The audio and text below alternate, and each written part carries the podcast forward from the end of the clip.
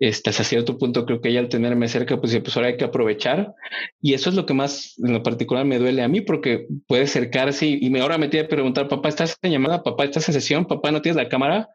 Porque me puede preguntar desde, oye, papá, ¿cómo hago esta tarea? Hasta, oye, papá, fíjate que hoy me pasó esto en la sesión. Entonces, mejor ha sido muy duro para mí porque quisiera ponerle la atención que ahora estando en casa debería de darle, pero ha resultado muy difícil, muy, muy difícil.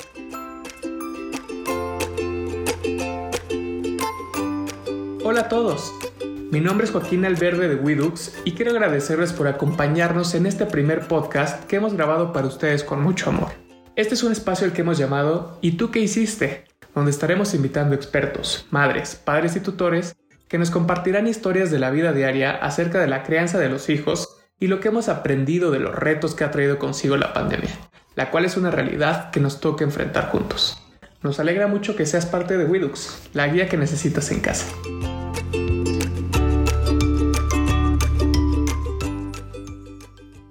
Hola, mi nombre es Millaray y soy parte de los profesionales que integran Widux.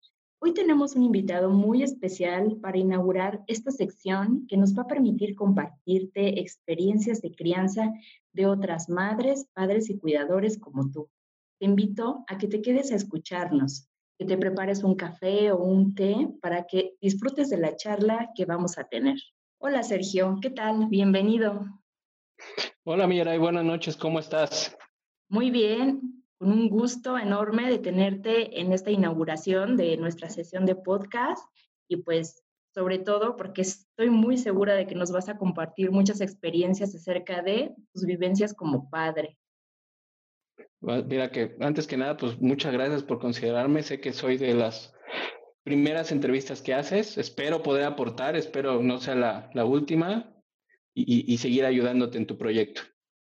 Muchas gracias. Y bueno, para entrar de lleno, me gustaría que nos platicaras cómo es tu familia. ¿Cómo definirías tú a los miembros de tu familia? Bueno, yo creo que es, una familia, déjame decirle, la palabra es, complicada, normal, es como una familia común y corriente, está, está compuesta de cuatro personas. Bueno, me, ha dicho cuatro personas y dos perros, porque hasta los perros son incluidos en la familia. Claro. Este, estoy lleno de mujeres, tengo una esposa, dos hijas, una hija adolescente de, 21 años, una hija preadolescente de 11 años, eh, una mujer que se dedica a casa y al final pues es, una familia muy interactiva, muy, muy dinámica y eso creo que ha sido uno de los principales retos que ha presentado esta pandemia para nosotros y, para mí principalmente. ¿Cómo? ¿Cómo, cómo has sentido tú este impacto eh, de estar trabajando en casa, de este momento de pandemia en el que ahora te ves pasando la mayor parte del tiempo ahí con tu familia. Fíjate que, podría ser interesante y basar el, hecho de que ahora puedo estar más tiempo con mi familia, pero créeme que es ahora cuando creo que menos tiempo estoy. Al final nuestra actividad diaria pues, nos permitía salir a un cierto horario, regresar a un cierto horario, compartir ciertas cosas, pero para mí en lo particular, aunque suene chusco, pues me siento el invasor de mi casa porque al final, este, yo llegaba, me iba y, dejaba algo y regresaba y escuchaba algo, pero no, no sabía realmente cómo vivía mi familia y cómo llevaba sus cosas, eh, los ruidos que hacía, las cosas que hacían, cómo lo hacían, a qué hora se paraban, cómo gritaban. Entonces, el ir descubriendo yo como, como la persona que sale en el día con día a trabajar, créeme que eso ha sido para mí mucho, muy difícil, porque yo soy el que ha estado invadiendo su espacio, su tiempo y sus formas. Y me imagino que para ella, pues ha de ser igual de duro, ¿no? O sea, han de decir, este señor que hace aquí, ya llévenlo a trabajar, por favor. Claro, y además, esto que mencionas es muy importante. Hay un cambio, un desajuste en la rutina. En este momento, ¿cómo ha cambiado la dinámica entre ustedes como, como familia? De hecho, yo creo que es eso. O sea, al final, el reto para mí como padre es que ese tiempo realmente cómo lo distribuyo. Si me dejas adicionar esto al día de hoy, aún cuando eh, yo como muchos otros tenemos la suerte y creo que creo que esa es la palabra, la suerte de poder estar trabajando en casa porque hay una alta, una gran mayoría de, la gente que tiene que trabajar con ese riesgo que ya representa salir a la calle. Este, pero ahora el reto que nosotros que, que nos mantenemos en casa tenemos es cómo distribuimos ese tiempo. cómo de manera personal puedo designar cuánto tiempo dedico al trabajo y cuánto tiempo dedico a la familia. Porque por el otro lado, la parte laboral, con la ausencia de una cultura laboral remota, no sé si esa sea la descripción, no sé si existe una, una definición como tal, no hay una cultura del trabajo remoto, no hay un tema de eh, tú estás en casa y estás en estos horarios, tú siempre estás disponible. Al momento en que a nosotros nos dicen trabajas en casa, eso quiere decir que estás 100% disponible. Anteriormente tenías un horario de salida o un horario de entrada. Sí, había cosas que por nuestro estilo de trabajo y nuestro tipo de trabajo implicaba trabajar horas adicionales a nuestro horario de oficina, pero ahora, ahora es parte del trabajo. Entonces, eso ha, estado complicado muchísimo más el tema de, de, de la dinámica con la familia. Para mí eso ha sido lo más difícil. ¿Y ha habido alguna situación, ahorita que lo mencionas, con alguna de tus hijas respecto a todo el tiempo que le has tenido que dedicar a tu trabajo estando en la casa, estando presente? Sí, claro, ella es como tal, principalmente la pequeña, creo que la grande es, es, ya su pensamiento es diferente, pero la chica como tal, pues si al verme aquí, pues viene, me habla, me dice, pregunta, este, hasta cierto punto creo que ella al tenerme cerca, pues, pues ahora hay que aprovechar. Y eso es lo que más en lo particular me duele a mí, porque puede acercarse y, me ahora me tiene que preguntar, papá, ¿estás en llamada? Papá, ¿estás en sesión? Papá, ¿no tienes la cámara? Porque me puede preguntar desde, oye, papá, ¿cómo, hago esta tarea? Hasta, oye, papá, fíjate que hoy me pasó esto en la sesión. Entonces, mejor ha sido muy duro para mí porque quisiera ponerle la atención que ahora estando en casa debería de darle, pero ha resultado muy difícil, muy, muy difícil. Y en ese momento me gustaría un poco que me, que me platicaras más a detalle, a detalle, en esos momentos en los que ella llega y te habla y no la puedes atender, ¿cómo, cómo reaccionas? ¿Qué es lo que le dices? ¿Cómo, cómo le pides espacio o que te dé la oportunidad de en algún otro momento retomar lo que te está pidiendo en cuanto a atención? Y fíjate que en horarios ya cuando estamos cenando, cuando aprovechamos de comer y estamos juntos, primero lo que hago es platicarle de qué se trata mis actividades diarias, por qué tengo esas llamadas, quién me habla, por qué me habla, para qué me hablan, y te pido un poquito de comprensión. Este, hoy entenderás que no puedo decirle a un cliente que no, entenderás que no puedo decirle a, a mis compañeros que no. Este, hay, hay, hay, compañeros que entienden y conocen a mi familia, hasta se ríen cuando ella interrumpe, ¿no? Pero hay otros que no tienen esa, esa empatía. Entonces eso uh, ella lo ha entendido muy bien, lo maneja muy bien, pero al final no deja de ser una niña que requiere atención, ¿no? Y le gusta la atención, además de eso. Entonces, platicando, no hay más que platicando, ya es más, ahora las interrupciones son planeadas, es decir, se asoma poquito y dice, papá, ¿estás ocupado? Ya no es la interrupción completa, total, entonces sí, ella lo ha entendido muy bien. Eso me parece muy importante porque es un proceso el que nuestros niñas y niños y adolescentes están viviendo con esta situación y además también tienen su propia rutina y también su rutina ha sido compleja. El que ellos estén tomando clases a distancia, el que estén realizando también muchas tareas sin el acompañamiento de un docente de manera presencial. Y entonces a veces son ustedes los papás los que están haciendo este trabajo mí me gustaría que nos platicaras cómo le han hecho tú y tu esposa para darle este acompañamiento en lo que tiene que ver con la escuela. Fíjate que no sé si es un, no sé si es un tema de, de formación, bueno, yo creo que es un conjunto de cosas, no puedo decir que, es un punto en particular, pero para nosotros, para tanto para mi esposa como para mí, eh, le ha reaccionado de una manera buena. Déjame decirte que ha, ha disparado su autonomía ha disparado el hecho de que ella con las herramientas que tiene, busca, investiga, propone, dice, ella ya se genera sus tiempos, ella ya estableció su ritmo. Afortunadamente también en el esquema, déjame decirlo, privado en el que está, no, es, no hay una demanda tanto de, tareas, no hay una exigencia como tal, les hace varias dinámicas, es diferente. Este, entonces eso a nosotros nos ha ayudado mucho. Sí, eh, creo que hemos caído un poquito en la pasividad porque digo, ella misma ya agarró su ritmo a los 11 años, este, pero, pero también eso nos lleva a ausentarnos un poquito del seguimiento del cómo vas, no hay una forma de medirlo, la forma de evaluar si va bien o va mal es complicada, la forma de evaluar si está aprendiendo o no es complicada. Entonces creo que el escenario actual de educación tendría que cambiar. Anteriormente era asistir a clases y sacar un 9 o 10 o una buena calificación. Yo creo que ahora es diferente en el desarrollo humano de los niños, ¿no? Claro, y sobre todo en las experiencias que la escuela les da al estar en contacto con sus compañeros. En ese caso, eh, ¿tu hija te ha comentado qué significa para ella el que ya no puede estar cerca de sus amigos?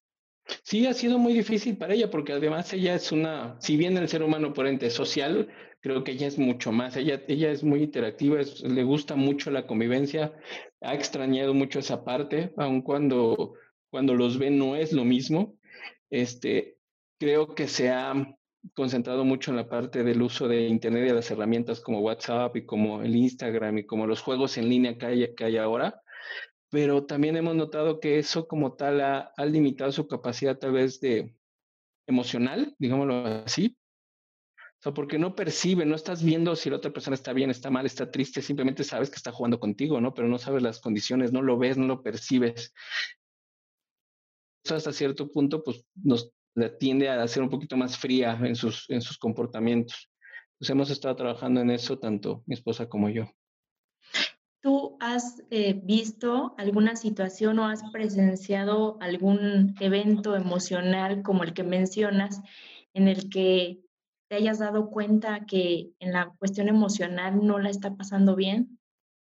Sí, sí, sí, sí. He visto ciertos comportamientos y situaciones con ella en donde no ha sido fácil, en donde la ausencia de salir a jugar, de, de ese contacto con las personas, de hasta ir a una fiesta, de, de, cumpleaños, para ella es mucho, muy difícil, ¿no? Entonces, si bien este, acabamos de cambiarnos de casa, el hecho de hacer nuevas amistades en, la nueva, el nuevo lugar fue difícil para ella, las hizo, se cambió de escuela, fue difícil para ella interactuar con nuevos, compañeros y encontrar amistades, entonces acababa, em, empezaba a tener ese círculo de amigos, cuando surge esto de la pandemia, pues sí, sí, sí le pegó. Entonces sí le pegó, nosotros no podemos por, ninguna forma ser ocupar el espacio que un amigo puede tener para los hijos. Entonces, lo que tratamos digo, es platicar, es sí darle cierta libertad en el uso de la tecnología, pero sí el reto, el reto con los amigos y con la, la interacción social a su edad, pues es, es, es, difícil y creo que va a ser muy complicado de aquí en adelante, ¿no? Sí, por supuesto. Además, eh, también los padres no estábamos preparados para brindar este soporte emocional porque normalmente cuando nuestros hijos viven esta situación, eh, recurrimos a los maestros. A veces son incluso los maestros los que nos hablan de la dificultad que ellos tienen para relacionarse con otros niños o para expresar sus emociones.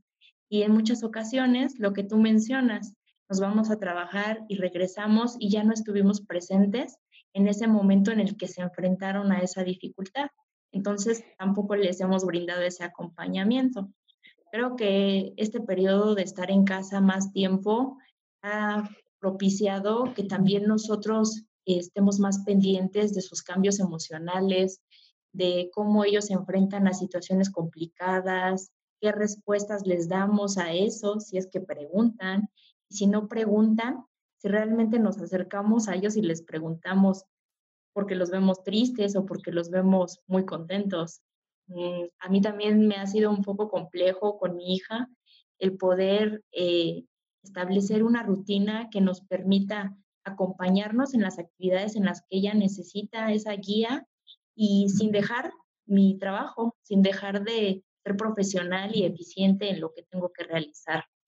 Por eso es tan importante que nosotros tengamos estas pláticas, que podamos acompañarnos como padres y, y podamos compartir incluso estas cosas que pueden doler y que pueden ser difíciles porque no tenemos todas las respuestas para poder acompañarlos. Pues fíjate que ahora que lo dices de, de esta forma, sí, o sea, al final, eh, eh, eh, en ocasiones como padres nos dicen, bueno, estás triste, pues salte a jugar, ¿no? Pero ahora no te puedes salir a jugar, ¿no? Entonces ahora creo que los estamos mi caso en particular muchas veces me, la, hago que se ponga a un nivel que no es el suyo, o sea, como que lo obligo a, comprender, como le, pues tienes que entenderlo, tienes que asimilarlo, tienes que ser empática, pero eso es algo que yo siento, yo pienso, y no creo que realmente para ella sea tan fácil, ¿no? Lo, ha sabido sí, yo creo que absorber, pero no creo que haya sido fácil para ella, no lo es. Entonces eso emocionalmente a largo plazo o a mediano a largo plazo va a tener un impacto y estoy seguro de eso. Sí, y tu otra hija de igual manera, ella estaba ya en un periodo en el que estaba descubriendo a qué se quería dedicar, todo, todos sus objetivos respecto a su profesionalización y pues no puedo imaginar lo que está significando para ella detenerse a observar qué sucede ahora.